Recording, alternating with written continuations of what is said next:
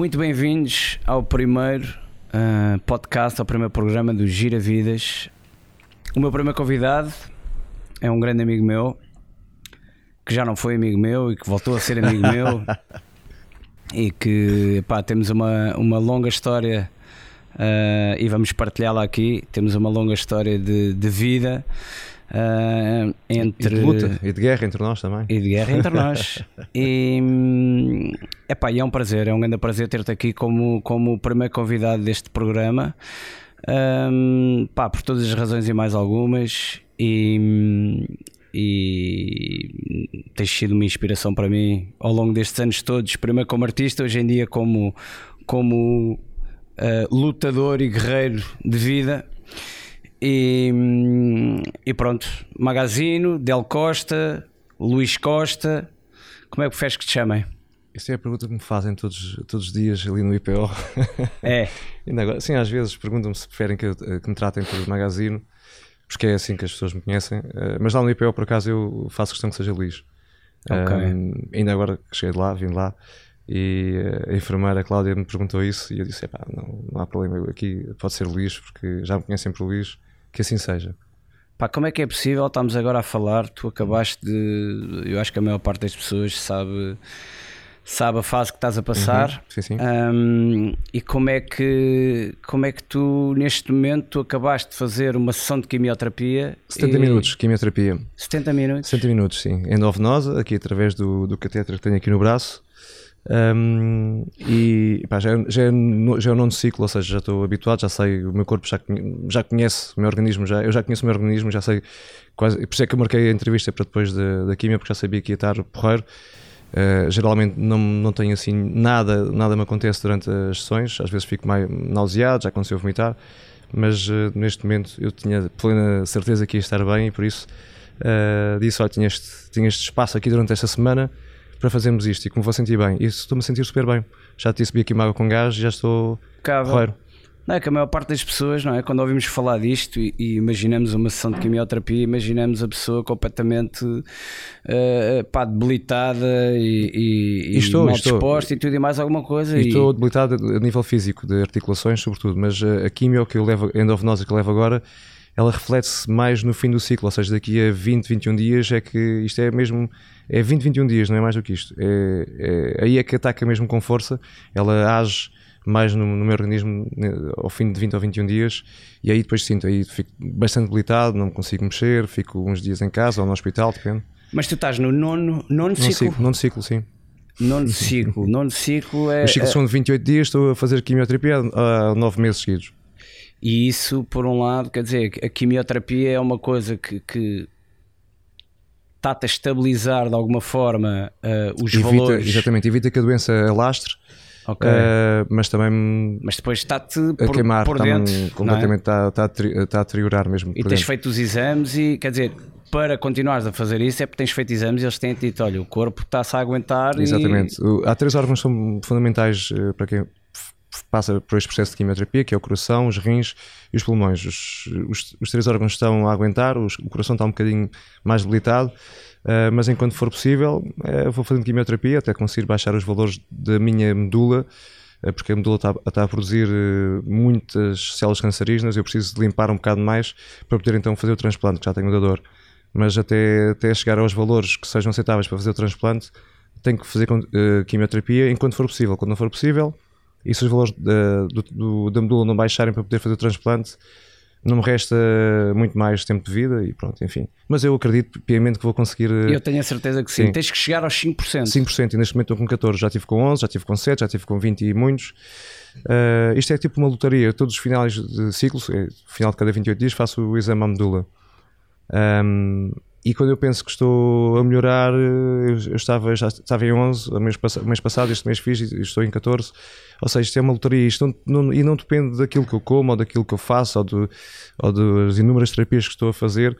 É, eu já começo a achar que é uma lotaria. Pronto, não, e entretanto, Enfim. no meio disso tudo, pode, pode aparecer um tratamento novo, certo? Exatamente, a esperança é que uh, apareça no, um novo tipo de quimioterapia, porque uh, há, há, muito, uh, acontece muitas vezes porque a ciência está sempre a estudar constantemente novos tipos de, de, de quimio para, para agir e há essa esperança, e se, aparecer então uma quimio que limpe de uma vez por todas a minha medula para eu poder ser transplantado, pois muito melhor. E no fundo, o que, o que, a ciência, neste caso, a ciência não acredita muito, os médicos que, da medicina convencional, que eu consiga limpar a minha medula uh, até, até aos 5%, que é quando eu posso fazer uh, o transplante, mas pelo menos uh, está a aguentar de forma a doença não se alastrar no meu corpo. até, chegar, até acharem uma nova, uma nova terapêutica para, pronto, para que faça que faça que faça aquilo que tem que fazer, que é limpar a medula. Claro. E esses tratamentos são tratamentos que, que estão constantemente a aparecer? Como é que eu. Estão é? constantemente a aparecer, porque isto depois cada caso é um caso. Eu, te, eu tive um. Eu tive internado há uns meses com um grande amigo meu, que é conhecido no internamento, que é o Bruno, um, e ele estava numa situação bem pior que a minha, com menos, de, menos tempo de vida do que eu, e a leucemia dele, que é um bocadinho diferente da minha, apareceu, entretanto, uma medicação que lhe permitiu limpar a medula por completo em dois meses e ele já está já fez já foi transplantado já está em processo de, de sair do, do, do, IPO porque tem que passar lá bastante tempo ainda internado. Uh, e era um caso muito pior que o meu e no entanto já está aí pronto quase pronto para voltar a viver. É pá que bom meu. Yeah. que bom, e que eu bom, recebi eu andava a trocar muitas mensagens com ele porque ele está muito combalido e eu recebi uma, uma chamada dele este fim de semana e pá, aquilo deu-me uma motivação claro, extra. Foi claro, muito bom. claro, claro, fiquei muito feliz. Que bom, que bom. E ainda hoje, no, no, no, tratamento que fiz, vi uma outra pessoa que é o Jaló, que é um miúdo de 18 anos, que também teve internado comigo, também apanhou leucemia aguda. Um, e ele veio da Guiné para jogar basquete no Sporting, tem quase 2 metros, e foi diagnosticado com leucemia. Pá, imagina, um miúdo de 18 anos aqui em Portugal, veio, vindo da Guiné, estava muito coitado, estava muito não mal. tem família cá nem nada. Veio a mãe, Veio, pois. pois, e então puseram ali ao meu, ao meu lado para eu poder também dar ali algum apoio. E, pá, e estive hoje com ele, ele está preparadíssimo, já tem um dador, está preparadíssimo para fazer também já o transplante. Fiquei muito feliz também por ele, 18 é, anos e já bom, está que ali. Bom, que bom, que bom, que bom, Há um ano que eu conheci. E eu, curiosamente, eu quando eu, eu apanhei o Covid no, no, hospital e ele estava na cama ao, lado, ao, ao, meu lado e não apanhou Covid. E eu apanhei. A sério? A sério. Ok. Já logo. Uhum. Um, epá, eu, eu, eu tenho. Eu quando digo que tu és uma inspiração para mim, Uh, uh, nesta fase uh, mais como ser humano e como lutador e guerreiro é mesmo imagina eu acho que a questão a certa altura que todos nos eu acho que toda a gente coloca esta questão estás a ver? A certa altura da vida. Não quando somos mais miúdos porque nem sequer pensamos nisso mas a certa altura da nossa vida quando começamos a crescer começamos a ficar mais velhos todos começamos a colocar algumas questões em relação ao tema morte não é? Ao assunto Sim, morte. sem dúvida. Pá, que é que coisas que nos podem acontecer e que vemos à nossa volta coisas acontecer. E eu acho que quando eu digo que tu és uma inspiração para mim é mesmo isso. Eu acho que o maior receio que as pessoas têm é realmente que lhes aconteça uma coisa é a pessoa já ter 80 ou 90 anos, é pá, ah, e de um momento para o outro acontece qualquer coisa. Agora, quando somos mais jovens, mas já temos uma certa idade ao mesmo tempo, estas coisas, como te aconteceu a ti, pode acontecer a qualquer um de claro. nós, de um dia para o outro. De um dia para o outro, exatamente. De um dia para o outro. E é exatamente uh, uh, uma questão, por exemplo, que eu, que eu me coloco. É tipo, como é que eu vou reagir quando, quando receber uma notícia, por exemplo, como tu recebeste? O que é que tu sentiste quando, quando. Algumas vezes. Já recebi, não, não recebi só uma vez. Eu, eu tive perto de. Pronto, ligaram para a minha família quando eu estava em coma, mas em coma eu estava inconsciente, não estava a dormir, não percebi, mas ligaram para a minha família a dizer que eu tinha. Uh, nas próximas duas noites tinha no máximo 10% de sobreviver, 10% de hipóteses. Um, Pá, e, como, é que, como é que se. Mas, mas, eu, Isso é uma mas bomba. aí é uma bomba para a minha família porque eu aí estava, estava a dormir, não, pronto, não, nem senti. Sobrevivi, passado umas semanas a correr do coma e sobrevivi. Agora, há, pou, há menos tempo, há um mês e pouco atrás, estive muito mal uh, no hospital. Estava, tive com febre oito dias seguidos, uh, pá, com temperaturas altas. E comecei a perceber que não ia, eles, os médicos rodaram os antibióticos todos e comecei a perceber que provavelmente eu não ia sobreviver. Uh, e aí eu, eu tive consciente daquilo que estava, estava a acontecer uh, e falei inclusive com o meu pai e disse-lhe: Olha, liguei-lhe. Não, não, não, não, disse aos meus amigos que estava mal, disse que ia tendo febre e tal, mas uh, falei com o meu pai e disse: Olha, pai, desta vez eu acho que não, está, isto está, está muito mal, não estou a conseguir dar a volta, prepara-te. E comecei a preparar, a preparar, para fazer uma lista de pessoas para, para o IPO ligar, para chamarem, para se despedirem de mim. inclusive, pronto, disse isso ao meu pai. O que é certo é que depois a febre ao fim de 8 ou 9 dias passou e quando eu já estava já entregue, já estava resignado e ok, tudo bem, estou feliz porque sei que estou no sítio, único sítio possível quando eu posso me sentir melhor que é no IPO, porque eles ali tratam. O IPO tem uma particularidade, é que em todos os hospitais onde eu já estive, já, já foram oito neste processo, todos eles tratam, mas uh, o IPO trata e cuida, porque eles sabem que são doentes de longa duração ali, então eles, além de tratar, eles cuidam das pessoas. E ali é o sítio onde eu posso estar melhor quando estou mal, é ali que eles pronto, é onde, há mais expertise dentro, desta, dentro da minha doença e ali sim, ali sim eu sinto-me de facto, olha, não posso ter melhor sítio para estar do que, do que aqui. Isto parece, uh, parece uh, incrível dizer isto porque uma pessoa sente-se melhor em casa ou com os amigos, mas eu sei que naquele momento pá, não me vale nada. Eu, ali é onde eu me sinto melhor. Claro. E sinto-me bem, sinto feliz. Eu, eu dizia isso constantemente aos enfermeiros e, a, e aos auxiliares. Pá, Mas consegues estar em paz no momento desses? Consegui estar em paz. E mesmo senti, sério? Consegui mesmo estar em paz e ok, chegou o meu momento e eu senti isso. E o pior disto tudo foi que depois, passados 5 dias de passar a febre, nem os médicos sabem explicar como, deram alta e o pior foi os primeiros dias, quando eu vim para casa, eh, eu estava a sentir-me resignado, tipo, olha, pronto, já agora desta vez vi a morte a chegar, uh, epá, estava resignado e eu não posso estar resignado. Eu, foi uma luta novamente. Difícil foi lutar para não me resignar, porque eu, isto é uma luta constante. Claro. Não contra o cancro, porque eu não sou, acho que não se deve lutar contra nada, deve ser lutar a favor. Eu, eu luto a favor de uma, uma, uma, vida melhor, eu luto a favor de uma. Pá, tenho esperança que a vida seja melhor. Uh, e, e eu, aqueles dias depois de ter tido alta foi um processo muito difícil porque eu senti-me resignado, como sinto, como sinto muitas das pessoas que estão internadas comigo, que geralmente são mais velhas e que estão ali resignadas à espera que a morte bata à porta. E, e de facto, muitas das pessoas que eu conheci que estiveram internadas comigo já morreram. E eu luto uh, constantemente nos quartos dos hospitais, quando do IPO, quando vou, pá, que não se podem resignar, porque tenho que lutar tem que lutar pela claro, vida. Claro, claro, claro. Uh, e, eu, e isso foi, eu senti-me ali mal e até as pessoas que estão mais perto de mim sentiram que eu estava de facto, epá, ele está tipo resignado, olha, parece que se a morte vier, veio. Vem, mas não pode ser. Eu tive que novamente combater essa, mais essa resignação. Mais uma aprendizagem. Desta vez foi mais forte porque eu estava consciente e, e estava consciente que de facto a morte estava a bater à porta. E isso uh, foi mais um processo de, de luta interior para, para poder perceber que não, eu tenho que lutar. E isto é um processo diário e, e atual, porque há, uh, há duas coisas. Uh, há dois dias na vida que não podes fazer nada, que é o ontem e o amanhã. O que tu podes fazer é, é hoje. E eu todos os dias acordo com o pensamento de hoje é que posso fazer acontecer, hoje é que posso ser, tentar ser feliz e hoje, hoje é que posso viver.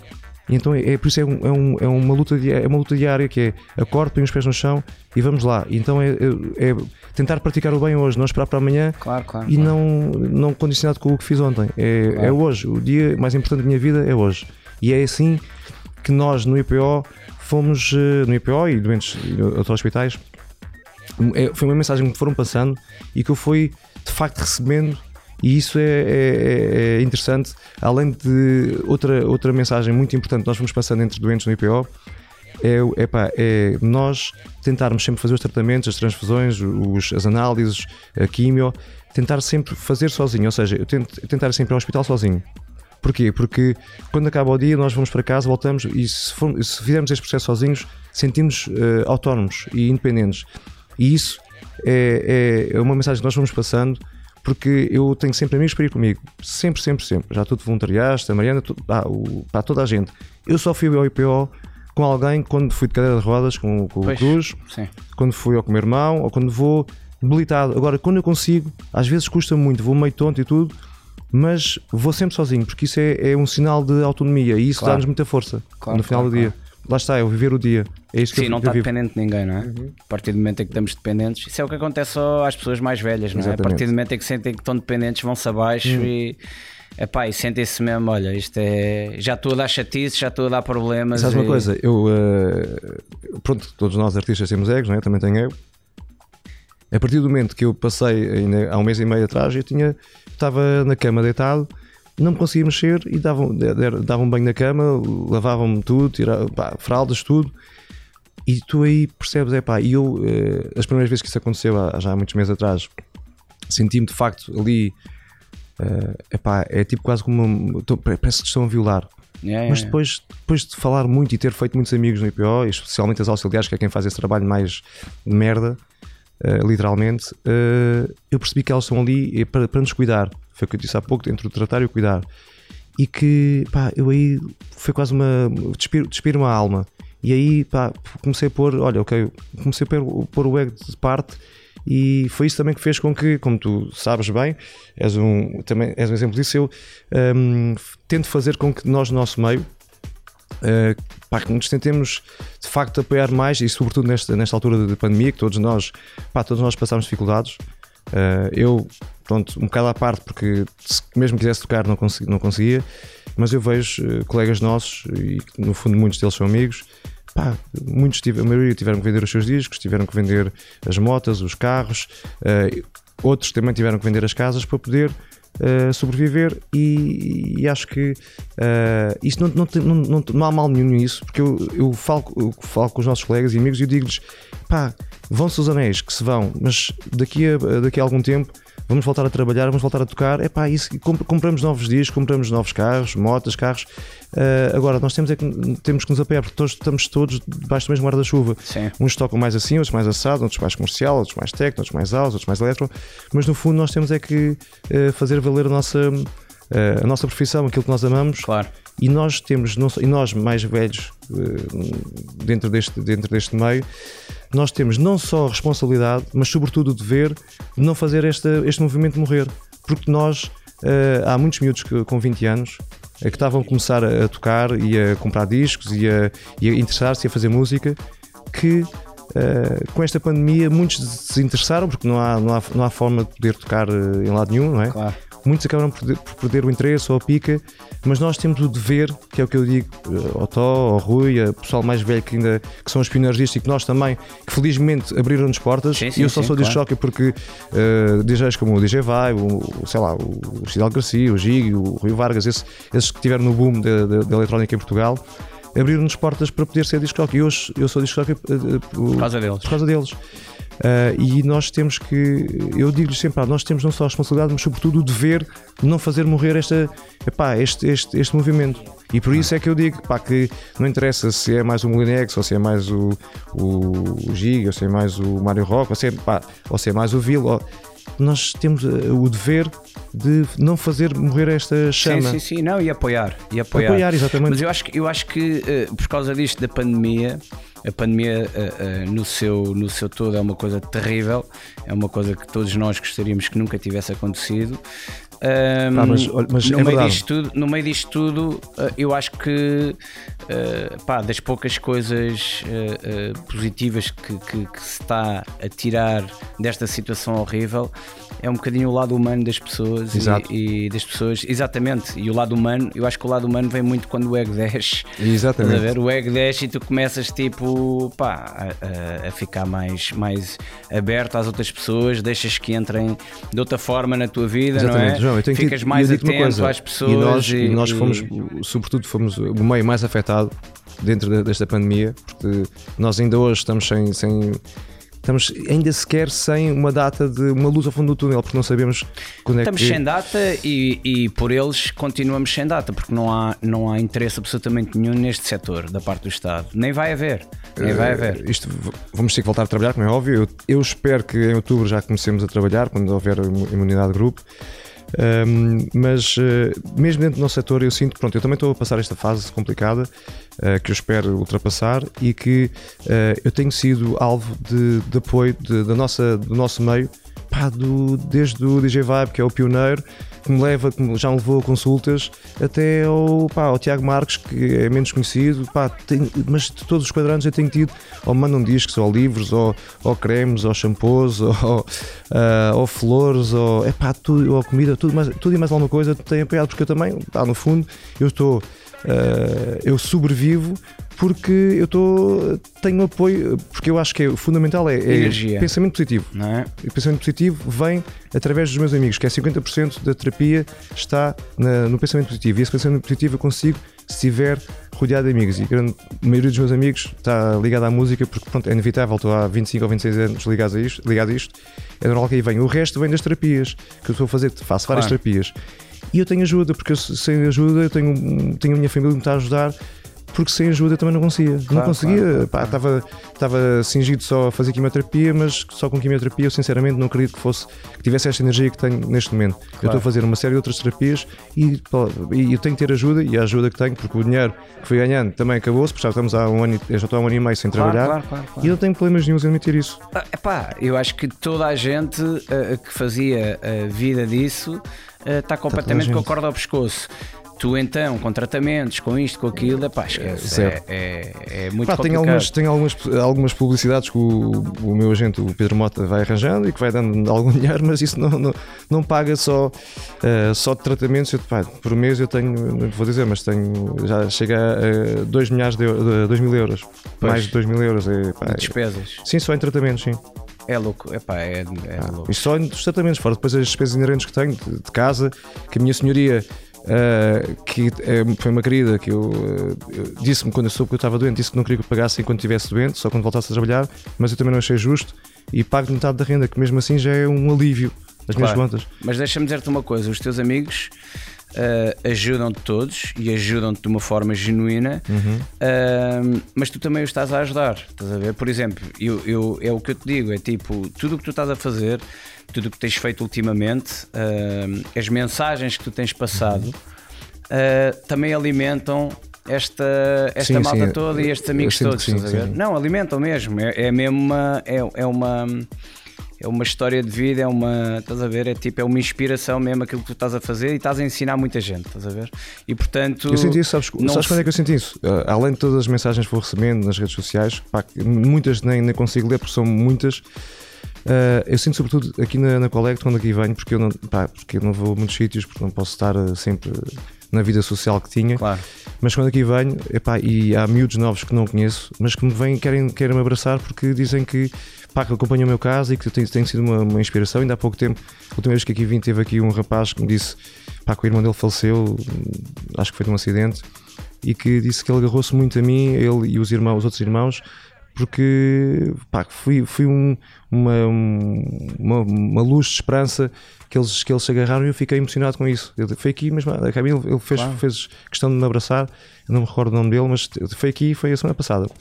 E é aqui que eu aqui vou, quando venho mais, é, e é aqui que as pessoas querem, querem me abraçar, e eu aí depois, ok, acabo por sentir, ok, isto não é só nas redes, aqui também, também acontece isso. claro que sim, claro que sim. Imagina só, toda a gente, ah, isto, isto é, é das doenças, ah, quer dizer, eu acho que eu não sei qual é a percentagem. ah, Sobrevive. Não, nem, nem, nem, vou nem ir aí e é mesmo tipo. eh, quase toda a gente tem familiares que estão a passar por isto. Ah, sim, é? sem dúvida. E portanto, eh, sim, a mensagem que tu passas é mesmo importante. A maneira como saber lidar com isto, eh, como. Porque eu acho que a maneira como saber lidar. Muitas vezes é a razão pela qual tu consegues dar a volta e Sobreviver, consegues sem sobreviver. dúvida. E eu, eu passei meses ao início, de- aliás, tu ias lá a casa e vias-me que eu estava num estado lastimável. Eu passei ali meses a, a- a- a tentar hum, aceitar o que me estava a um período de acontecer. negação, não é? período de negação. E isso foi, pronto, e esse período, só passado esse período, que foram passados uns meses já de ter sido diagnosticado, é que eu percebi que este processo é, faz. eh, Eu comecei a perceber, ok, há aqui quatro, quatro, quatro passos muito importantes neste processo, que é aceitação do que, aconteceu, do que- aconteceu, depois interiorização e depois eh, assumir um objetivo, que neste, no meu caso é, é sobrevivência, e depois partir com, com, com todas as ganas, como dizem em Espanha, para partir com tudo e convicto que vou ultrapassar. São estes quatro, eu identifi- identificando, porque comecei a escrever muito, identifiquei estes quatro passos eh, neste processo que são fundamentais para poder ultrapassar esta doença. É que ainda por cima a leucemia é o cancro no sangue, e o, o- cancro no sangue não é quando é uma um cancro no peito ou quando é um cancro sólido, identifica-se, quimio ou radioterapia, tira-se o, o tumor e depois eh, mais quimio e depois pá, ou resulta ou não resulta. Às vezes, Claro. muitas vezes não resulta. Eh, é, é um processo que são de 2, 3, 4 meses. A leucemia não, é, são. Já vou com um ano e meio disto. Já faz agora um ano e meio que fui diagnosticado. E é um processo pá, longo. É mesmo, é uma maratona muito complicada, muito lixada. E é muito difícil conseguir acordar todos os dias com o pensamento positivo. Pá, bora lá. Mesmo aqueles dias que eu tenho dores para É caraças. pá, é uma luta. E estou aqui, vamos lá, vamos lá. E eu estou sempre a, eh, a tentar. eh, eu estou, o mais difícil é contrariar, eh, contrariar a dor. ou, a, ou a inércia, ou a letargia de ficar no sofá. Eu, se passar um dia inteiro no sofá, eu vou passar a seguir dois dias muito a mal, cheio de dores, dores, dores e sem vontade de, de mexer. E então eu já não, não- nem sequer me sento no sofá. Eu sinto-me cadeiras pouco confortáveis em casa, tenho lá um cadeirão que é- não é muito confortável, mas já sei que se eu me sentar no sofá, pá, vou começar a encostar, encostar, encostar e passa ali meio-dia e já vou passar dois, dois dias mal. Isso é certinho, certinho.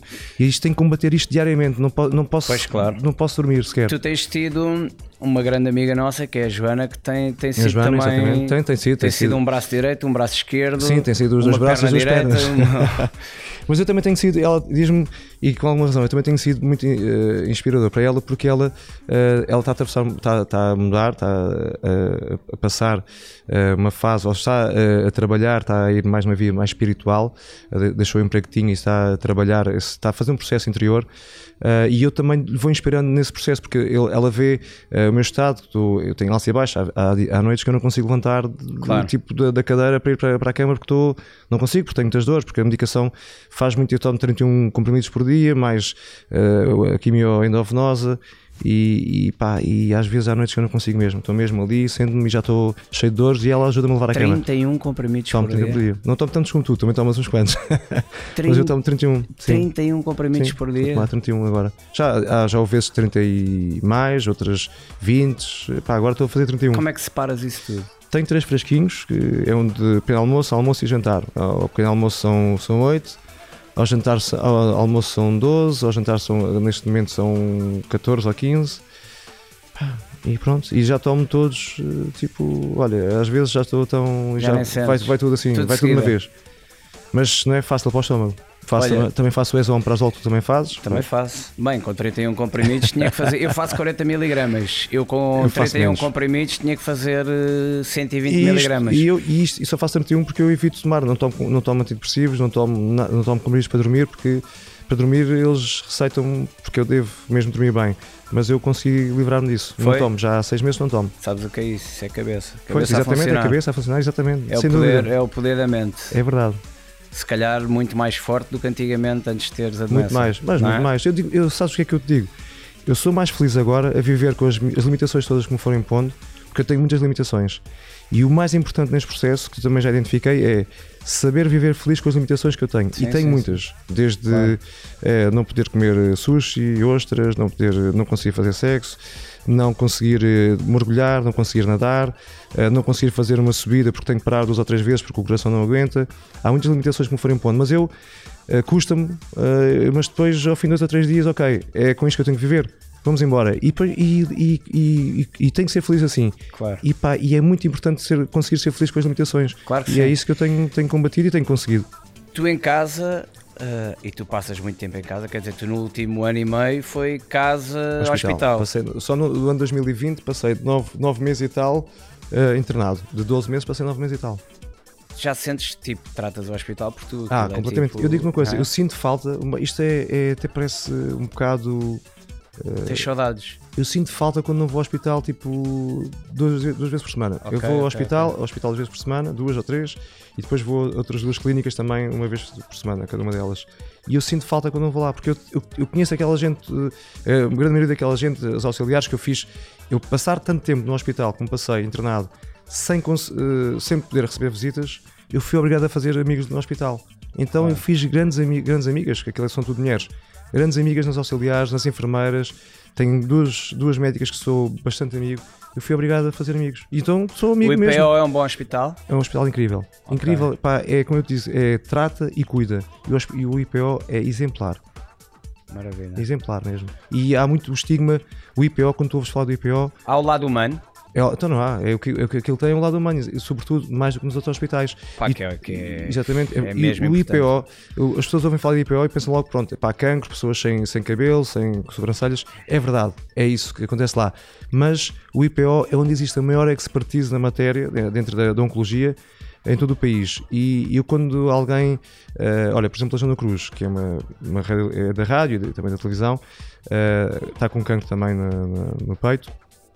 E ela começou a fazer tratamentos no, no, no privado e agora está no IPO. Eu sempre disse: olha, o IPO, quando se tiveres algum problema, se sentires que precisas, vem para o IPO. O IPO é o melhor hospital dentro de, desta matéria. E ela começou agora a fazer tratamentos no IPO há duas semanas. Pronto, e ela está super feliz. E sentes que estamos super ao nível. Claro. E sentes que está ao nível de qualquer uh, hospital na Europa. no estrangeiro, na tá, Europa? Tá. E tanto que, uh, uh, por exemplo, no meu caso, eles, eles têm, vão sempre acompanhando com a Universidade de Navarra, de Espanha e de Cambridge, salvo erro, em Inglaterra, que é onde também há a maior expertise dentro, dentro da leucemia em, em, na Europa. e eles estão sempre, estão sempre em contacto eles estão sempre a ver o meu caso e a ajustar a medicação. Portanto, okay, okay, okay, na Europa não, não, pá, estamos, estou muito bem acompanhado, não tenho dúvidas absolutamente nenhuma disso. Ok. Qualquer dia faz um gig no. No IPL, estou sempre no a dizer quando eu, quando eu me curar, eles têm ali umas tendas que é a tenda de acesso aos, aos blocos. Aos, aos, edifícios. Uh, na maior tenda que há, que é do edifício principal, estão sempre a dizer que pá, quando eu estiver curado vou lá fazer uma rave ali naquela Bora, tenda. Eu faço o warm-up. Olha, uh, em casa, uh, com tanto disco, porque uhum. com essa, pá, sim, sim. É, as, as, fotografias já saíram em todo lado, sim, sim, é? sim. Tipo, um, costumas, costumas tocar, costumas... Costumo. Eu, há, há, olha, para teres noção, há um, um vício que, que me ficou, uh, mesmo quando tive aquele tempo todo em coma, a primeira coisa que eu fiz quando me deram o telefone, quando saí dos cuidados intensivos, uh, pronto, pronto, tinha milhares de mensagens, fui tentando responder, mas na primeira noite, a, coisa, a primeira noite, de, quando já estava na, na, enfermaria, foi ir ao Discogs, que é aquele vício que tu tens, pá, diário, sempre, eu é sempre à noite. E ao domingo, eu é sempre à noite. Também. Eu é sempre à noite também. E ao domingo, então, ainda mais, ainda fico mais. Depois de ir os gigs, por incrível que pareça, tenho a cabeça cheia, ou que venho de ressaca, ou a cabeça cheia de música, mas ao domingo é sempre gostava sempre. Claro. E eu comecei a ir, só que comecei a ouvir uh, música, mas eu estava tão ainda estava tão combalido que ao fim eu não conseguia ouvir mais 10 minutos porque ficava logo, ficava muito atonto e ficava okay. com dor de cabeça, mas foi a primeira coisa. E, e o Discogs é, é, é, aquela ferramenta que eu vou todos os dias. Um, pá, pode ser só 10 minutos, mas sim, acabo sim, sempre sim, ir lá. Sempre. Mas ao domingo então vou, passo ali horas e horas e vou sempre. Ok, tu um, nasceste em Setúbal? Nasci em Setúbal, sim. Mesmo em Setúbal. Mesmo em okay. Setúbal, sou sadino. E como é que. Eu sei que tens uma paixão grande pelo futebol também, Tem, não é? Sim, pela Vitória. Mas tu jogaste? Treinaste? Joguei futebol 7 anos, era, fui guarda-redes do Vitória Setúbal. Ah, sim? Dos 10 aos 17, quando era miúdo. Depois aos 17 comecei a tocar, uh, pá, e depois comecei a tocar e comecei a marimar-me no futebol. Ah, claro. Uh, e, e, começaste a tocar, como é que isso aconteceu? Em Setúbal, em Setúbal havia. Havia, já havia, uma, havia clubes e havia DJs um clube, irem lá havia, tocar? Sim, na altura, em 90, foi em 95, 95 e não havia o culto do, do DJ tipo uh, freelancer, era mais DJs residentes, era o Tó no, no, no, Kremlin, era o, o Luís Leite no Alcantramar, havia mais a, os residentes. Uh, e depois eu comecei a tocar em 95 e foi quando houve o boom das raves também, em 95, 94, e aí sim começou a haver o culto do DJ. Uh, e então começou, começou a ir lá alguns DJs também em Setúbal, mas havia, havia muita gente, muitos ravers já em Setúbal.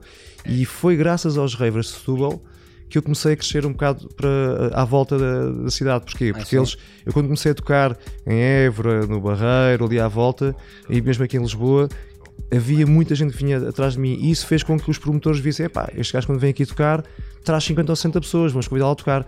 Isso começou a passar a palavra e eu comecei a crescer muito graças à comunidade Raver de Setúbal. Lembras-te do que é que do que é que a tua mala era feita na altura? É pá, na altura é era techno. Dentro da mala. Eu tinha sobretudo techno ao okay. início. Techno assim mais, mais, mais pesado, 140 BPM, F1000 e afins. Ok, ok, ok, ok. E como é que isso. Depois como é que mudou aqui para house? Depois, ah, depois passei do techno, comecei a. Não, porque tu, porque tu a certa altura Tu, tu, de repente ficaste residente também do, do garagem. Garagem, exatamente. E aí era mais house. Exatamente, e era mais house. E para teres noção, passei de techno com o tempo. Comecei a tocar uh, Naked, que era o Miguel Miggs, Master, sim, sim, Master sim, Work, e comecei a tocar isso. E, e, eu acho que ao fim destes anos todos, de 25 anos a tocar, uh, como eu já passei entre o house e o techno várias vezes, eu fartei um bocado de tocar só um, um género e então claro. uh, passei, uh, passei a tocar uh, música intemporal, exatamente. Claro. Eu não, eu, não, eu deixei de ser só tocar ou só romeno, ou só italiano, ou só ou techno, house, electro, breaks. Eu gosto de contar uma história, gosto claro. de contar uma história, eu gosto de tocar várias horas, mas a maior parte das vezes eu toco duas horas. Eu toco em peak time, em peak time é, tem que ser contundente e chego lá e toco uh, duas horas e toco de 25 temas, toco uh, temas impactantes que façam as pessoas vibrar e, e é isso. E eu sou de choque de, de impacto, não sou muito de, daquela história de progressiva, de, não, sou de impacto, eu reconheci isso. A maior parte dos meus colegas são, são mais de contar história. E eu também respeito e gosto, mas eu gosto, pá, gosto de impactar. E a minha música. Gostas de tocar em peak time? Exatamente, Epá, Claro. pronto, Sim, sim, eu, gosto, sim, é o que eu é. se puder tocar 6 horas toco, mas também não gosto de tocar 6 horas em, em Povo do Linhoso. Gosto de tocar 6 horas no Porto, em Lisboa, Claro. ou pessoal que seja mais aberto, Mais a nível de musical. Aí sim, isso tocar no lugar, ou na indústria, ou aqui em Lisboa na Blue, ou no Lux, eu gosto de tocar muitas horas. E aí, pá, tô, sou muito feliz. Mas se for a outros sítios, é pá, 2 horas é, tá, tá perfeito. Claro. Mas tu lembras-te então, tu começaste em Setúbal, começaste a tocar lá, tocavas techno na altura, Sim. como é que a cena depois passa para o, para o, para o garagem? Foi no garagem que tu começaste a tocar mais e que as pessoas te começaram a conhecer mais? É pá, claro, sim. Eu, eu tive, eu tive a sorte, tive a grande sorte de. Já estavas com o Beto na agência? Tive a grande sorte de uma noite, ao fim de dois anos de estar a tocar, numa noite que eh, toquei numa festa em Setúbal, eh, antes do Gigi. E o Beto foi acompanhar o Gigi, que ele era manager do Gigi. Ok. E ele hum, disse, ele tomou, pá, fico- gostou muito de, de me ouvir a tocar e ele disse-me: é pá, olha, dá-me o teu contacto porque eu vou-te ligar, porque eu vou formar uma agência com DJs eh, novos. E eu, pá, estou feliz da vida, olha, está aqui o meu contacto, mas pensei, bem, ok, isto foi da noite. E depois, passado umas semanas, eu, ele, eu tava, fui a Londres pela primeira vez, foi com a minha mãe e com o meu irmão, hum, e ele ligou-me, tinha acabado de comprar o telefone, um telemóvel, pá, daqueles grandalhões, Ericsson, e ele recebeu uma chamada dele ah, a dizer-me que, olha, lembras de mim, sou o Beto Perino, pá, eu falei contigo, e eu, pá, claro, olha, estou-te a contatar porque quero que, vou abrir a agência e quero que faças parte. E eu estava em Londres e comprei Era a Delight. a Delight. Eu lembro que trouxe o meu irmão e a minha mãe iam ver os momentos, iam ver tudo, e eu ia para as caves dos discos, comprar eh, discos em segunda mão, a maior parte deles. Eu trouxe cento e tal discos e trouxe, pá, aquilo foi dividido em várias malas da minha mãe, do meu irmão e minhas. Ias trazer 50 quando ele te ligou. Nem 53 e 20, quando me, quando me ligou, pá, aquilo co- comprei eh, Claro. discos nunca mais acabava. é pá, e fiquei, pronto, e voltei, quando cheguei a Lisboa, reuni-me com ele e comecei a trabalhar com ele. Ele, passado pouco tempo, abriu o garagem e fui residente durante 7 ou 8 anos lá. E isso mudou com ele, mudou a minha vida, porque a partir daí depois comecei a fazer contactos e comecei a ser chamado para tocar eh, Porto, Algarve. Pá, depois aí foi, foi, aí foi o ponto-chave. Eu tive, tive a sorte de estar no sítio certo, à hora certa. Foi a tocar antes do Gigi e o Perry ter-me a ouvir. Porque se não, se não tivesse eh, ido lá, pá, Tinha provavelmente sido hoje. tudo diferente. Tinha sido diferente, provavelmente É. hoje não estava aqui a falar contigo, nem te conhecia. Estava a Claro, fazer, claro, era, claro. ou era mecânico, ou era, sei lá, futebolista, pá, sei lá, um- uma, uma outra. Eu gostava muito de ser taxista há muitos anos. Eu tinha o sonho de ser taxista, às tantas era taxista. Agora eu era motorista de Uber, provavelmente. Ok. Ahm, sim, senhor. O, o- quando é que. Isso foi em que ano? A cena Isto do garagem? Beto, o Beto conheci em 97, o garagem começou em 98. Em 98. Música. Tu tens. O primeiro EP que tu fazes foi Uhum. em 2003, é possível? 2002, 2002? sim. Ok, 2002. Qual é que foi o primeiro EP Foi então? com o, o Toca. Eu, Ah, eu e ele, foi, era, o projeto era pois L- foi. LA Funk, o nome do projeto. Exatamente. E exatamente. saiu na Bosch, que era a editora do Toca. Mas tens outro. Tens outro que eu nunca consegui ouvir. E- Tens, eu sei, e- olha, eu, e sabes o que é que é mais engraçado? É, o outro é Funk, não é? Que é O outro foi na Mini Funk. mas vou-te contar a história de- dessa editora. que eu- eu- hoje em dia sabes que A a Mini Funk Funk é uma grande editora, é editora espanhola. é espanhola, de Barcelona, Tem é- discos caros, hein? tem discos muito caros. eh, tem um catálogo incrível porque é, é- lá está, é uma editora de música intemporal que tem tanto, Sim, em, sim, tanto sim, em house como techno, como breaks, tem tudo um pouco. E no nosso disco era o 33 para sair, era o número 33 do catálogo. Eh, eu fui tocar ao Sonar, eles deram-me as promos lá, a, a Mini Funk, o Eloy e o Omar, que eram os donos da editora. Eu vim com uma carregada de promos para, para Portugal, para Lisboa, e na altura para Setúbal, que eu vivi em Setúbal. E eh, a editora nesse, eh, fizeram os promos e depois entrou em bancarrota e não, já, o disco já não saiu com a capa final, só saíram os O promos. vosso foi o último. Foi, o, foi o último, mas nem saiu. eh, Pois aqui, por exemplo, no Discog só, só aparece as promos, não há- Exatamente. E eu tenho recebido, tu não tens ideia, eu tenho recebido inúmeras mensagens a perguntar eh, querem, querem ouvir o disco, querem, querem, querem esse disco, eh, mas não, não Olha, conseguem. Há dois discos à venda no, Sim, no, no Discogs. Um por 60 euros e outro por 149 euros. Pronto, eu tenho, eu tenho duas cópias em casa e eu. Um deles, de 60 euros, é o, é o Tosé Diogo. Ah, pois, claro. Ah, mesmo assim está barato. A dizer que costuma ser sempre mais caro. Pois, exatamente, portanto não estou a perceber. Mas eu tenho duas é cópias em casa e. Ele não deve ter percebido. E eu tenho, olha, ainda, que... ainda, ainda, ainda esta semana uh, passada recebi uma mensagem do Browder, que é um DJ sim, francês sim, que está a viver sim, em Lisboa. Que queria muito ouvir para, ver se eu podia mandar tipo se eu podia se eu tinha em áudio em, em MP3, MP3, não tenho. Mas para ver se eu podia, se eu podia gravar ripar o disco porque ele queria muito ouvir porque estava estava interessado em comprar. Uh, e o disco são quatro temas Uh, pá, eu hei de fazer chegar o disco para tu ouvires, mas não, podias sabes fazer o quê? Podias ripar mesmo e pôr pelo menos no YouTube para a malta conseguir ouvir aqui no Discord. Ok, ok. Porque não há. Não ninguém há, consegue há, ouvir isto em lado nenhum. É como eu te digo, ser um, ser um promos, talvez umas 50 promos e não há mais. Depois entrou em uma carrota. O disco não chegou a sair, só saíram, só saíram umas promos. E o que é que. Fala-nos um bocadinho do disco então. Epá, são, quatro são, temas. são quatro temas. Uh, são. Uh, epá, são temas corridos, assim, te, são temas tech house uh, típicos dessa, dessa, dessa altura dos anos 2000. Tech house inglês. Tech house inglês, exatamente. Okay. Não é o tech house de hoje em dia, é o tech house inglês. Sim, sim, sim. sim. Um, e eu vou ouvindo, uh, com o passar, pronto, vou fazendo sempre uma revisão nos meus discos de 6 em 6 meses, vou, vou, vou ouvir tudo. Okay. Porque, porque uh, o que agora não, não me diz muito, daqui a 6 meses pode dizer muito. E então vou ouvindo claro. e ainda não consegui. Por acaso, a última vez que ouvi já houve um tema que eu já pensei, já, ok, já se calhar já vou conseguir enquadrar aqui nos meus sets. Uh, eventualmente vou, vou, vou tocá-lo mas ainda já passaram estes anos todos e eu não, uh, não nunca nunca o toquei, quer dizer, toquei na altura, mas agora não, não, não voltei a tocar, mas é provável que volte, que a tocar um dos temas, pelo menos. Claro, o outro tema era o Azur. Que Azur, sim, tocava, sim, sim, é? exatamente. Eu toquei muito isto também, é um, é um adoro este tema. Um, este tema aqui andava a malta toda a tocar. Toda a tocar, sim. Andava, andava Lobos, e, foi, e graças a esse toda. tema depois comecei também a tocar muito no estrangeiro. Ah, Olha, foi este? Nem de propósito, ontem fui tocar. Uh, ah, ontem fui tocar, antes fosse. ontem fui jantar com o Jules, que está cá em Lisboa, passar okay. uma semana. Por acaso eu acho que viu passar no outro dia aqui e disse: pá, eu acho é o Jules, sim. Ele teve, veio cá passar okay. uma semana com a namorada e ele ligou-me e fui jantar com ele. E ele, uh, eu fui tocar a primeira vez ao Rex em Paris, uh, foi ele que me convidou para a noite dele, porque é Base Culture, Base Culture que ele também sim. é editor, entretanto, e já foi para aí há 20 anos. Sim, era noite antes de Sim, sim, exatamente.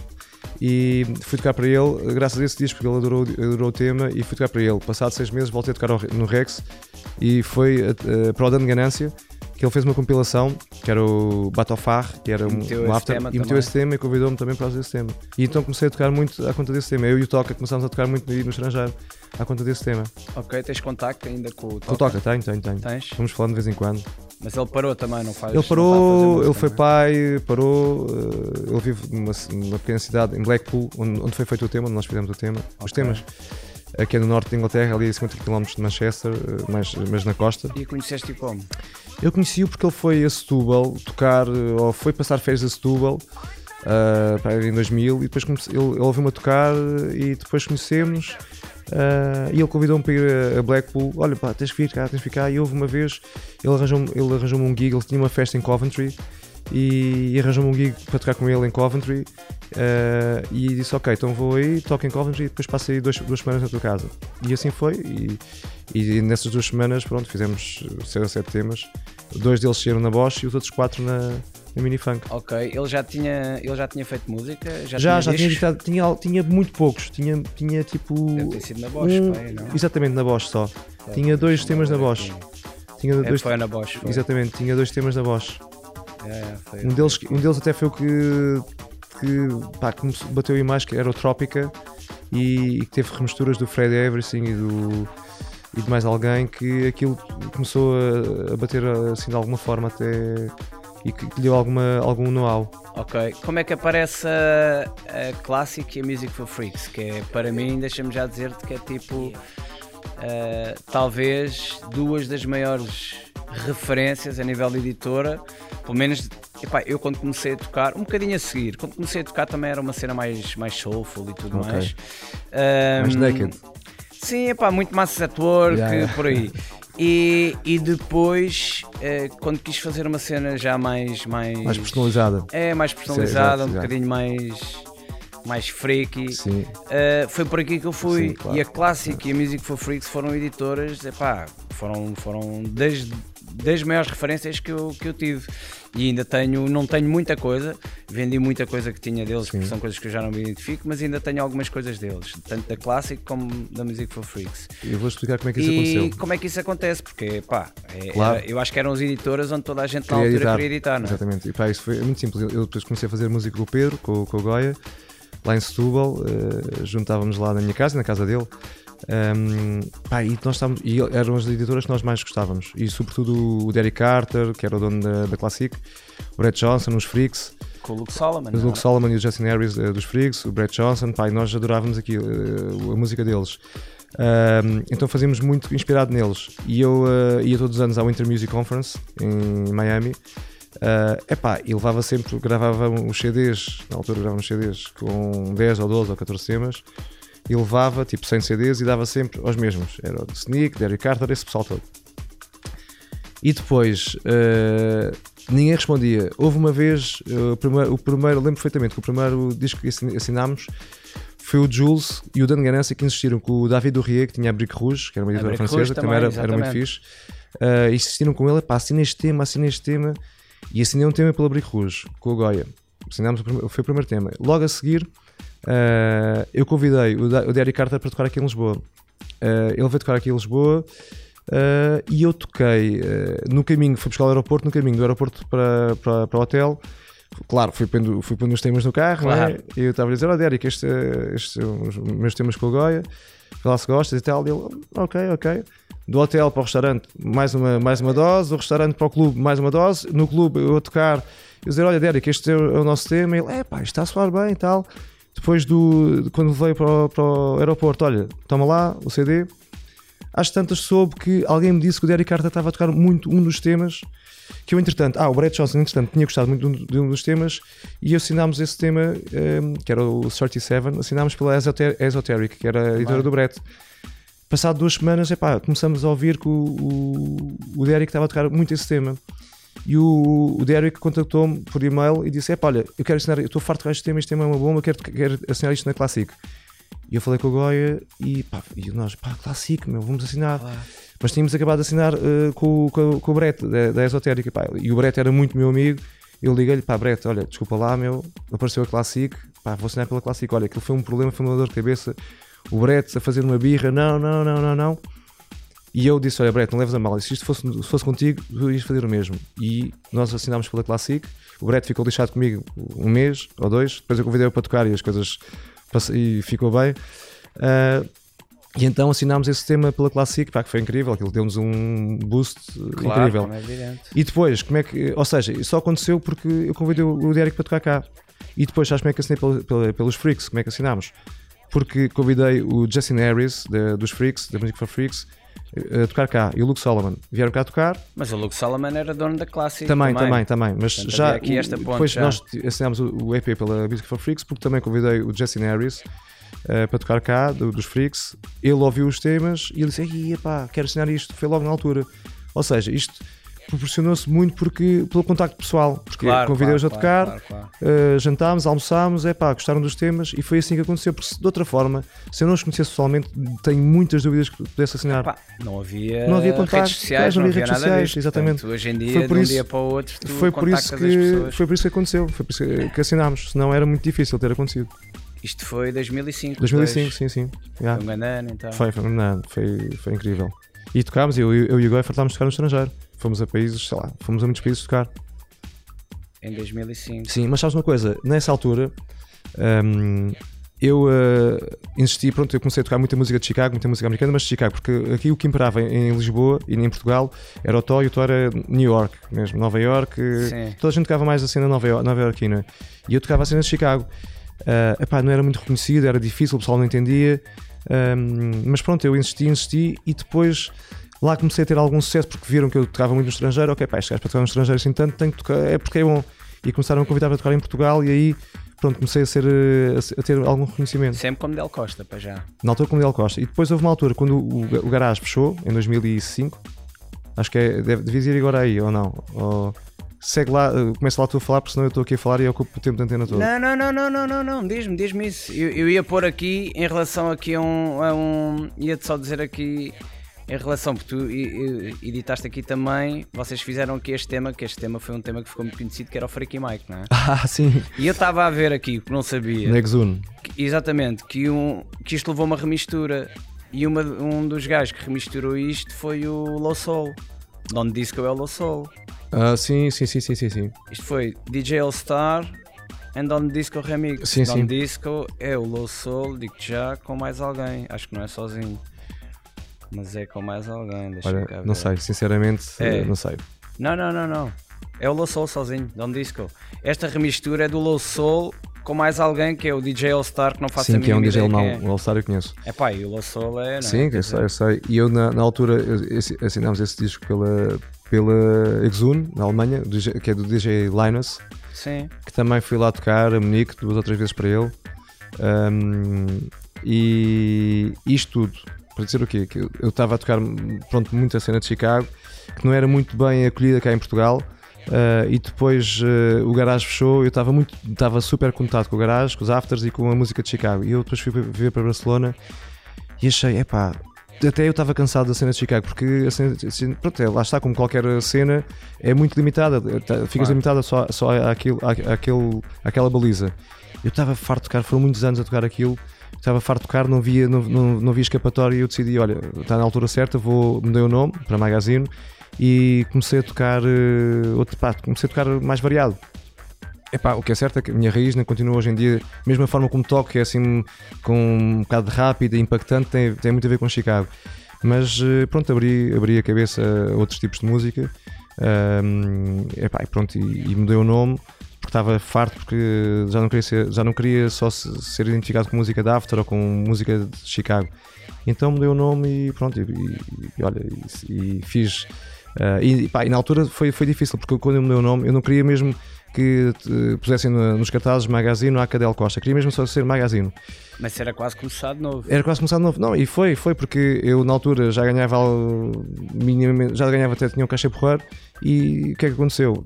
O cachê baixou porque os promotores queriam ter o Del, queriam ter o Del Costa como, pronto, como um ACA, tipo, também, também apareceu no cartaz e eu fiz fim capé, não queria, não queria, não queria e não, e, pá, e não quis e o cachê baixou, mas depois com o tempo, olha, pronto, consegui consegui co- voltar e até hoje em dia consigo Eu, eu, o, que, o que sinto é que, como magazine, eu acho que quando tu voltaste, quando regressas a Portugal, Sim. Foi aí que nos conhecemos até, foi aí que nos conhecemos. Pois. Nós falámos uma vez ou outra no MySpace. No MySpace, Exatamente. exatamente. Então até falei disso com o Jules do MySpace e estava a Yeah. explicar a história, assim. No MySpace. Uh, mas quando voltas a Portugal e as pessoas te começam a conhecer como magazino, Uhum. foi também exatamente nessa altura que te juntaste à Bloop. Exatamente. Não é? Exatamente. Eu, eu falei contigo através do MySpace, tinha lá os temas que tinha feito lá em Barcelona e que tu contactaste-me através do MySpace para, para saber, eh, para aferir se eu podia, se eu queria ou não editar na Loop. Eu não conhecia a Loop na altura, não, não fazia ideia. E depois, e depois fui investigar, vi que tinham três ou quatro releases já feitos e depois eh, encontrei-me com o Zé e contigo aqui em Lisboa. Não, Sim, só para fazer aqui um apanhado uh, para as pessoas que não, que não podem não estar muito por Uhum. dentro, a Bloop Recordings uh, foi criada pelo, pelo Zé Belo, pelo, Pelo- Rui Miguel Abreu e pelo Marco Roca. e pelo Marco Roca. Um, e nessa altura o Zé Belo estava-se a virar para uma coisa mais, mais eletrónica, Uhum. mais house techno. Uh, eu não sei se o Rui Miguel Abreu ainda fazia parte, se não, mas o, o Marco ainda fazia. Sim. Uh, e eu conheci o Zé Belo e o Zé Belo e, e começámos a comecei a colaborar com a Bloop uh, pronto, tocava nas festas e, e, e ajudava com a editora também, com, com, com os artistas e tudo mais e foi aí que a gente entrou em contacto Uhum. E, e pronto, e, e depois e depois é isso, mandas os temas e fazes aquele primeiro disco Exatamente, os Shadows. exatamente, Que é um tema assim mais disco. dub que, que eu fiz com vocoder. eh, yeah. deixa-me pôr aqui Também de ontem me falaram desse tema. Pá, tu prestas a ter, a ter um fé de inverno, não é? Que. Yeah. E, e sim, pá, este tema, quando tu, quando tu enviaste isto, isto. Eu não enviei, tu, tu ouviste no MySpace, porque na Ouvi. altura, na altura na- no MySpace tinhas uh, os temas lá e tu podias, pronto, quem quisesse podia ouvir. E tu ouviste e depois contactaste-me. Exatamente, pronto. E yeah, este tema fez-me, levou-me para a cena. como Mais dub, sim, falar, sim, sim. mais dub, basic channels por aí. E, e pronto. E depois mostrei, mostrei ao Zé e pronto, e depois a partir disso já fizeste, já houve a ponto com o Zé. Exatamente, e o Zé depois, eu vim cá a Lisboa e o Zé falou comigo e, e propôs-me sociedade na Bloop e, e pá, depois eu estava assim meio confuso e aceitei, passado uns dias lá pensei, aceitei e depois aconteceu a morte da minha mãe logo a seguir. Lembro perfeitamente é, sim, disso, exatamente. foi com o Zé, exatamente, contigo, exatamente ao funeral, sim, sim. Um, pá, mas pronto, lá está, foi outra, foi outra, outra fase da minha vida que foi, pronto, foi um life changing. Foi, eu tive alguns life changing e uma delas, uh, até posso ser qual foi a primeira, foi quando tomei o primeiro Ecstasy em 95, aquilo foi. Em 95? Em 95. Foi, foi incrível foste, porque. Foste gajo de tomar muitas drogas ou não? Não, não fui. Mas, mas fiz Ecstasy, fiz LSD. Um, e gostei muito de. E o Ecstasy foi uma. Pá, eu, na altura eu era, era, era, era contra antes de fazer. Mas depois comecei a perceber que pá, eu tinha que, tinha que perceber o que é que as pessoas na pista sentiam com aquilo que eu estava a tocar porque a reação delas muitas vezes era tão diferente, era tão. É, epá, conseguia ser tão efusiva que eu, nem eu conseguia chegar lá. Eu, mas como é que estas pessoas sentem isto assim? Até que chegou um, até que chegou um dia que eu resolvi, ok, epá, vai, ser, vai ser hoje. Foi na, no Climax, que era um after hour. Aquele after. Ainda no Jardim Constantino, aqui em Lisboa. Uh, o Daniel a tocar, onde eu já ia algumas vezes. E aí então, o pessoal, aquilo era. toda a gente estava na mesma, no mesmo mood. Um, e eu fui com, fui com vários amigos, vinhamos sempre de Setúbal do Clubíssimo, da, da discoteca, e parámos ali na estação de serviço de Palmela, de, de, na A2, partimos metade de uma pomba, que eram umas pastilhas muito conhecidas na altura, eu e o meu amigo Hugo. Pai, quando cheguei ao Climax, aquilo foi tipo. Pá, eu percebi aí, quando começou a bater, eu percebi perfeitamente o porquê, porque é que um, é que as pessoas que dançavam pá, sentiam a, música de, forma diferente da minha. Aquilo de facto chegava-me, levava-me a uma. levou-me a, um, a sítios onde eu, onde eu não, não, não, não pensava que, fosse possível chegar. E isso foi um life changing para mim, completamente, porque eu comecei a entender a música de outra forma e pá, pronto, e tomei eh, várias vezes, mas não, não, nunca fui de muitas drogas. Fui de álcool, sim, isso sem dúvida, mas drogas, pá, hoje em dia, hoje em dia, até antes de estar doente, uh, pá, quando o rei faz anos faço, mas é tipo quando o rei faz anos, quando estou num bom grupo de amigos, quando sei que vou ouvir música uh, pá, que vai mexer, vai mexer comigo, fora de, de, ambientes onde sei que há muita gente conhecida, prefiro claro. fazer.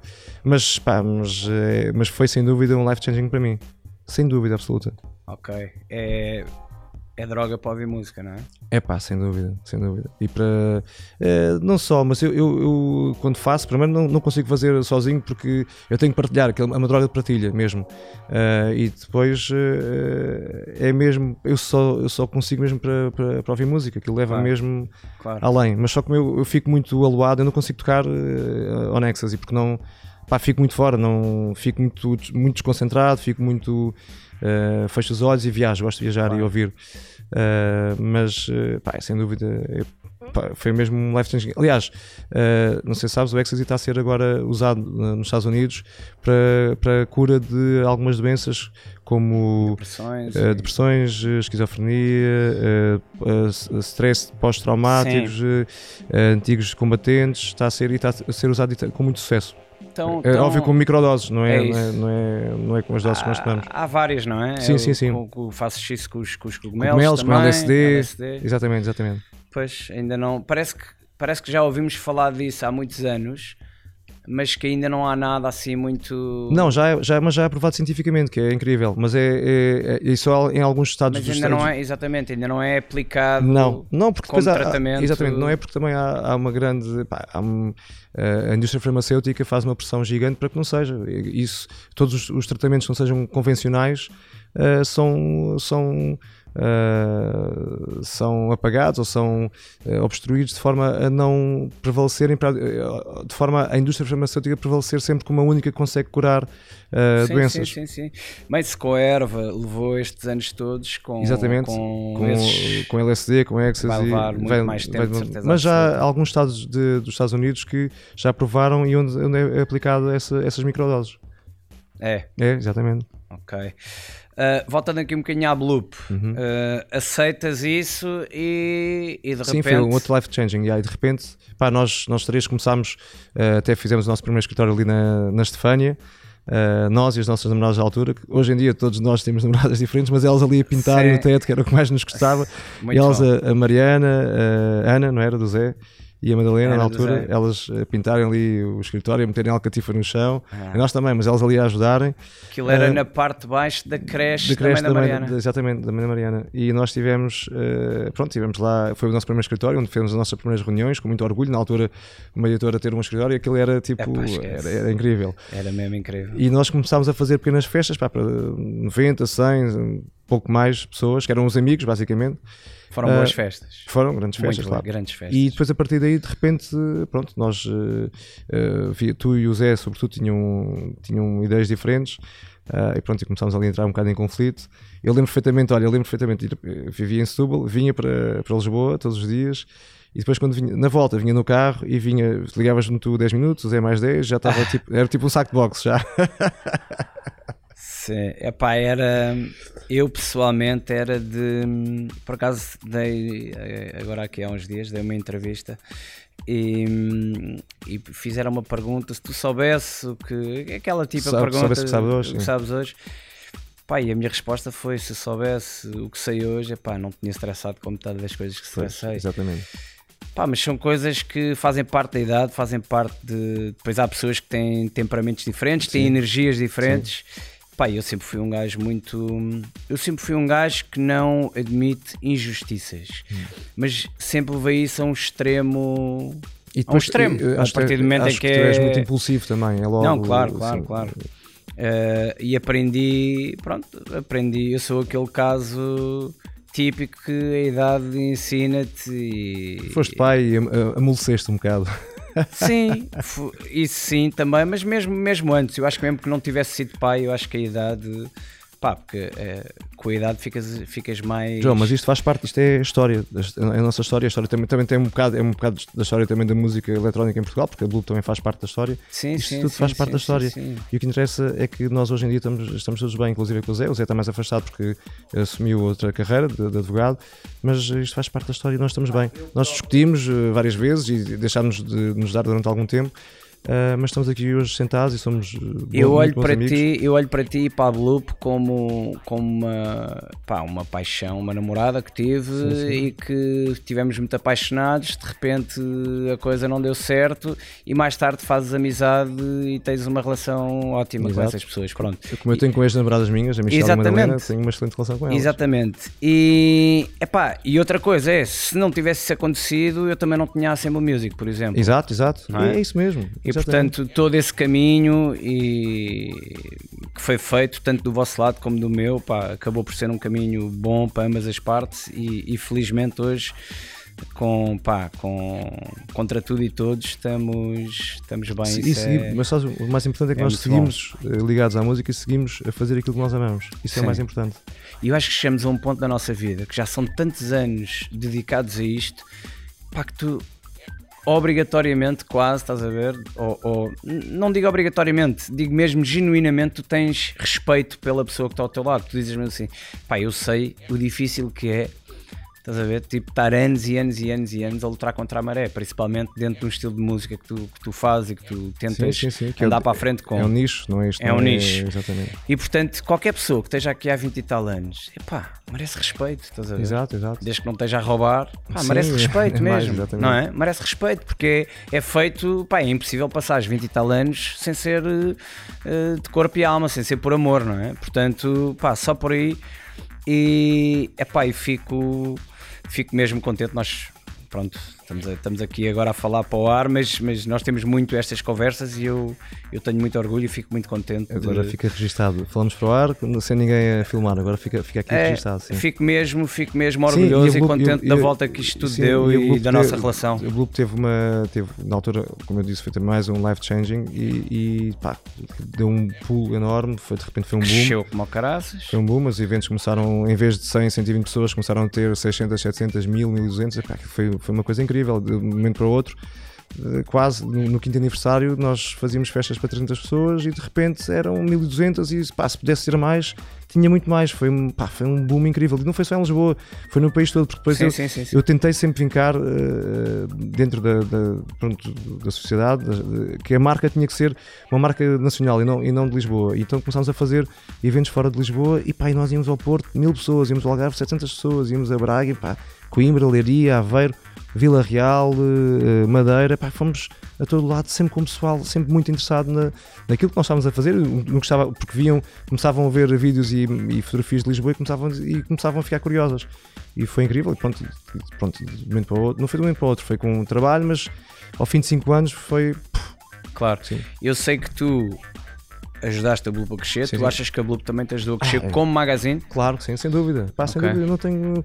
Eu, eu, sempre, eu, quase sempre fui a ponta do iceberg na Bloop. Porquê? Porque era a face mais, a face mais visível, já tinha alguns anos de carreira, era a face mais, mais visível e, e e parecia que quase todos trabalhavam para mim, mas não, isso não é verdade, porque eu também trabalhei muito e eu também fiz, eu também sei que fiz muito com que a Bloop crescesse, porque já tinha muito know-how e no, no, meio em Portugal mas sem dúvida que graças à Loop eu também consegui fazer eh, uma carreira pá, mais, mais sólida e, pá, e, e consegui viver de tocar discos, porque não é, não é fácil em Portugal a tocar a música que toco, é de música de nicho, pá, não há muitos que consigam viver só exclusivamente tocar discos, não há muitos, há poucos. Claro. E a, a Bloop ajudou-me a isso. O que é que tu achas que vai acontecer à Bloop e a todos os promotores depois desta fase louca que estamos a passar de pandemia? Não vai ser fácil. Uh, uma coisa que aconteceu em Portugal, havia produtoras no país todo. Depois houve uma fase uh, que houve, que foi depois da, da causa do X-Club, ali nos 90 e muitos, pá, que era, uh, era muito mal conotado as raves, com um ambiente muito, muito pesado. Uh, então deixou de haver produtoras e depois, uh, depois apareceu um bocado a Bloop com um bocadinho mais de impacto um, e eh, depois da Blupa começaram a aparecer pequenas produtoras nas cidades, Aveiro, eh, no Porto também alguma coisa a acontecer, Braga, Coimbra, Algarve. Eh, isso foi, veio, veio ressurgir um pouco, veio, trouxe novamente à tona d'água tipo a música eletrónica mais alternativa e foi muito positivo. Hoje em dia, epá, há muitas. Eu, eu fiz uma volta a Portugal há pouco tempo quando estive muito próximo da morte, quando saí de, de, do internamento, eu disse aos meus sócios: Olha, epá, nós já andávamos a, para fazer isto há algum tempo. Disse: Olha, agora ou nunca, eu não sei se vou sobreviver muito mais tempo. Vi a morte agora a passar-me à frente. Quero mesmo ir eh, dar uma volta a Portugal. Eu tenho que uh, juntar-me com o pessoal que ama a música porque eu tenho que fazê-los tenho, tenho que os inspirar e eu tenho que ganhar inspiração neles eu tenho que os inspirar para, para não deixar morrer para não deixar morrer este movimento e os meus sócios disseram logo, ok, vamos já para a semana. E assim foi. Passei, passei uma semana, fui, fomos, a várias, fomos a 21 cidades e tivemos com pessoas que, pronto, que são ligadas também à música e que fazem também, como a Blue, que são nómadas e que vão fazendo eventos. E eu senti muita gente desmotivada, eh, mas eu sinto que passei ali uma paixão e senti e sinto que passei epá, vibração positiva de forma a eles ok, pá, este gajo está aqui, está a passar mal, mas está-nos aqui a dar uma, uma força do caraças, vamos embora e eu uh, senti o pessoal desmotivado, mas agora já sinto que há alguma luz ao fundo do túnel e pá, começaram a fazer alguns eventos, ainda que para o pessoal sentado, porque eu pá, não consigo, não consigo tocar para o pessoal sentado, não, não, não, me sinto bem, não me sinto em casa, porque pá, não, eu sempre fui, sempre toquei para, sempre fui um animal de pista, sempre toquei para pista e tocar e ver as pessoas sentadas a baterem o pé, é pá, custa-me, não, não, não tenho essa, não sinto que seja bom nisso. Não, não sou. Sim, e sim, quando, sim. Eu, quando não sou bom, eu prefiro dar a quem a dizer: olha, não, estes são bons a tocar para o pessoal sentado. E eu sinto que uh, vai haver, de certeza, algumas discotecas que já não vão reabrir, vai haver, vão haver algumas produtoras que dificilmente voltarão a fazer, a fazer eventos, mas acho que, mais uma vez, nós temos a responsabilidade e o dever de levar isto para a frente, de não desistir. E, e pá, eu, eu sinto que nós, já estamos com 14 anos, uh, sinto que não vai ser fácil, mas sinto que há muita gente que está sedenta de, de festa e que, pá, e que, nós temos que entrar com, com os dois pés, já não é com o pé direito, é coloca os dois pés para, para, para ver o novo. E nós temos muito turismo cá e temos, sobretudo, muitos uh, uh, um, residentes, muitos, muitos estrangeiros residentes que também querem querem, eh, quer, também querem, querem festa e eu sinto que vamos. eh, não eu, eu, eu sou muito. eh, eu tenho muita. Sou, pronto, estou carregado de, de positivismo, vá, e eu sinto que vai, vai correr bem. Sinto que vamos, vão, vão se abrir as portas novamente e que vamos, de facto, ter um movimento forte. Ainda para mais com muitos, com tantos artistas estrangeiros virem para cá viver, acho que vai ser, vai ser, vai ser muito bom. Maravilha. E estás confiante? Estou super confiante. Uh, vocês têm alguns planos agora Temos- para, para Temos, este. epá, nós temos planos, é para temos- esta nós fase. temos tudo pre- preparado. Pá, o nosso core da Bloop sempre foi eh, fazer eventos, pessoal, rave, pessoal a dançar, eh, os sistemas de som potentes. Epá, e nós eh, não queremos fazer eventos para pessoal eh, só sentado, pá, porque não é o nosso core, não é. Se nós, se nós vermos que não vai acontecer de outra forma até ao final do ano, nós vamos fazer porque também não queremos cair no esquecimento. Vamos fazer um ou outro de forma a juntar as pessoas eh, e não cair no esquecimento. Mas o que nós queremos mesmo é fazer eventos para o pessoal dançar, porque, pá, porque esse é o nosso core e é isso que eu sou animal pista. Eu não, não consigo estar a tocar e ver o pessoal sentado. Pá, custa muito, custa Claro. mesmo muito. Falaste em 14 anos. Vocês, ao fim de, de 14 anos, sentes que estás com a equipa perfeita? Uh, a nível de sociedade, sem dúvida, epá, nós somos cinco, estamos, cada um tem sua, tá, eu e o Cruz mais na, pronto, na música, como é óbvio, o Mota no agenciamento de artistas, o Palgrado na parte de vídeo, que ele tem um operador de vídeo, o Gil na, na comunicação. Temos a equipa perfeita, damos muito bem, e, e, sobretudo agora com a minha doença, então ficamos muito mais próximos. Um, já estamos juntos há 4 anos, damos muito bem. Um, agora, a nível de, lá está, como, como- a nível de nós deixámos o escritório porque não tínhamos, não havia trabalho na, na altura Claro. da pandemia, uh, temos que reunir novamente uma equipa quando voltarmos uh, com, com força, quando, isto- quando abrirem portas. Um, pá, mas tenho- não tenho dúvidas que vamos reunir hum, novamente uma, uma boa equipa. Uh, porque também já temos know-how e as pessoas respeitam-nos e, e que tenho, tenho certeza absoluta que nós vamos voltar e vamos voltar em grande. Temos já pensado o primeiro evento, uh, tudo ao pormenor, como é que vai, vai- como é que vai ser uh, a partir do momento que derem luz verde.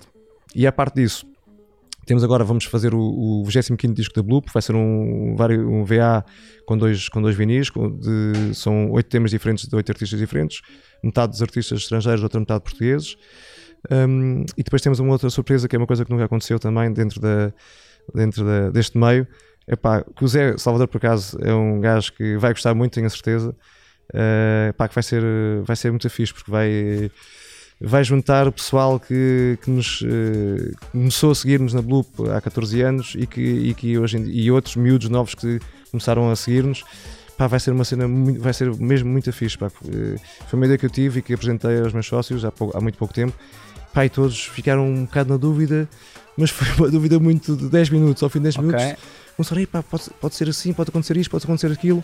Vamos embora. E estamos a preparar isso agora de forma, estamos a, a- a ver orçamentos, estamos a ver como é que, como é, que é mais execuível. Ok. Pá, mas vai ser, vai ser uma, foi uma ideia que não é por ter sido minha, mas é que foi, é, pá, foi uma ideia boa, fresca, que nunca aconteceu na nossa, na nossa, no nosso movimento e acho que vai ser, vai ser muito giro. E tanto os discos como essa surpresa Sim. é para este ano ainda? Ah, isso é sem dúvida, sim. Isso, É. isso vai acontecer este ano, de certeza. Portanto, os discos, como, como essa, essa, essa ideia que eu tive. Já fecharam os temas todos ou não? Uh, discos? fechámos uh, um, dois uh, temas de, dos estrangeiros e do português já fechámos tudo. Sim? Sim. Queres falar sobre posso, isso, Posso, ou- posso falar. É um tema do Cruz, que vai se estrear em nome próprio. É um tema meu e do Tiago Marques. É um tema do Kaiser. e o outro tema ainda, estou ainda estamos. uh, pronto, Ok. ainda prefiro não dizer. Um, ah, posso, até posso dizer. uh, vão ser. uh, outro tema é do Model 9000. Ah, sim? Sim. Já, Ok, fechamos, ok, fechamos, boa. É um tema que eu já. já pá, quando tive- quando estava doente no hospital. Como Model 9000? como Model 9000, sim, sim. Ok, porque ele agora tem outro projeto. Sim, sim, sim. Ele Mas. vai, ele vai editar na editora do. hum, do, escuro, do escuro na, na, na vai? Paris, já, sim. Na Paraíso, ok. Como Model 9000?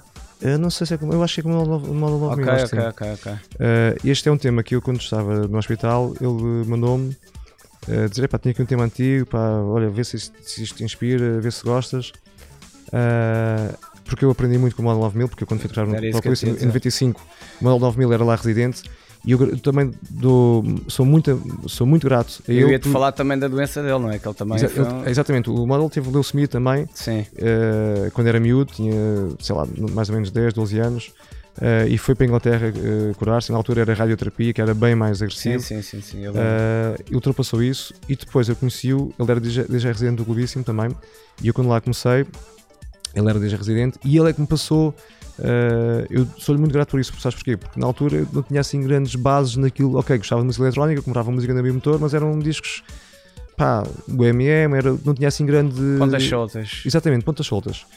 E ele começou-me logo a dizer: olha, pá, tens de começar a consumir eh, Basic Channel, logo, uh, Chain Reaction, Touché, que era uma editora holandesa também sim, sim, muito claro. boa. E eu, ok, e, e, ou seja, a minha base começou por aí e foi uma base incrível que ainda hoje toco discos da Touché e Claro. da Chain Reaction, da Basic Channel. E sou-lhe gra- sou-lhe grato por isso, por ele ter de alguma forma de- delineado uma base onde eu me agarrei e ok, vou por aqui. Sim. E ele foi muito importante nisso. Então, ele, como eu estava a dizer, ele mandou, eh, mandou-me esse tema e eu fiquei aquilo. Pá, eu só, no hospital só podia ouvir eh, tema, eh, música nos fones, né, para não incomodar os outros pacientes. E pá, comecei a ouvir aquilo, aquilo começou a entrar, a entrar, a entrar na cabeça. Pá, eu adorei o tema, eu estava cima a dizer, epá, adoro este tema, adoro este tema, adoro este tema. E depois, há uns dois meses atrás, disse ao Cruz: Olha, Cruz, está aqui este tema. Vê lá o que é que tu achas? Pensámos em fazer o VA, vê lá o que é que achas. Ele ouviu: Epá, isto é um bocado mais, um bocadinho mais techno. E eu, mas sentes? Ele: Epá, já, este tema tem aqui um. Se tu achas. É um tema, ele, ele disse-me sempre, o Cruz disse-me: Epá, se eu ouvisse outro gajo qualquer tocar este tema, se calhar passava-me ao lado, mas se eu te ouvir a ti, de certeza que eu, pá, que eu vou gostar. Por isso, eu disse: Olha, queres assinar? E, eh, e ele disse: Epá, olha, se tu, se tu confias, vamos embora. Então, pá, eu, sabes, eu fiquei muito feliz por assinar este tema do moda, porque Claro. é um gajo que eu sempre respeitei Claro, há claro. muitos claro. anos. É um tema que me diz imenso, pá, que tem um sentimento mesmo, pá, que eu sinto mesmo aquele tema e que foi numa fase, pá, pronto, tá, uma fase difícil que eu senti aquele tema, difícil da minha vida. Pá, eu sinto que aquele tema, apesar de ser um pouco dentro dos meandros onde nós movemos, entre o techno e o house, mas aquilo é mais techno-oriented, eh, pá, tem ali muita emoção, tem muita energia.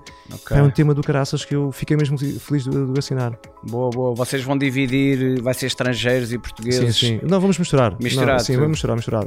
Ok. Estrangeiros vamos ter, posso também dizer, já dois dos estrangeiros que vamos ter. É, um, é, é do Francesco, do Francesco, do Fernando Constantini, Ok. do Francesco de Algarra, que é uma grande referência minha, Sim, sim, sim, sim, sim. ele por acaso já viu um dos temas. Um, um do Fernando Constantini, que é belga, que é um, pá, que é um tema incrível. E outro do. uh, vamos ter outro tema do Andy Katana com o, o Void, que são dois, são dois austríacos. O Andy Katana, sei quem é. O Void não. não Epá, ver. o Void é um artista do caraças, é um miúdo novo que É. eu tive, conheci na Áustria, em Viena. Tem temas a sair pá, incríveis. É? É, e o tema, o tema deles é muito bom. Eles vêm os dois, por acaso, vêm os dois passar agora uma semana aqui em junho. Ah, é? É, vem cá passar a Portugal. Pá, com um bocado de sorte, até Exatamente. gostava de os pôr aqui a tocar aqui na Então, rádio. bora, bora, Olha, bora, Vamos fazer isso, olha, vamos fazer isso acontecer. Eles vão gostar. Boa. Um, e pronto, vamos fazer então esse VA de, pá, que é a com- a comemoração do disco 25 da Blue. Boa, boa, boa. É isso mesmo. Estamos a chegar ao fim. Muito obrigado. Obrigado eu, pá, Foi- eu estou sempre a dar foi- entrevistas mais de inspiração de, de, de vida e falar sobre música para mim é tipo um É, pá, relief. E lembras-te quando, eu, quando estávamos a combinar isto há uma Uhum. semana ou duas, eu estava-te a dizer que queria ir muito mais para o lado da música, mas como é evidente é inevitável, pá, Como é falar óbvio, sim, sim, sobre, como é sobre toda, toda, esta, toda esta turbulência, toda a ver que, que, que, que está a acontecer na tua vida, é impossível, tipo, Dissociar, claro, fingir como é que não está a Claro, como é óbvio, acontecer. sim. E pá, obrigado pela partilha. Fico, fico mesmo. Tenho muito orgulho em ser teu amigo, como já te disse. Também eu. E eu tenho sei muito orgulho que tenhas, que tenhas sido o meu primeiro convidado. E hum, tenho a certeza que vamos dar a volta. Vamos dar a volta juntos. E. hum, E havemos tocar muito, se Deus quiser. Juntos. Juntos. Que Divertimos muito na cabine. Bora.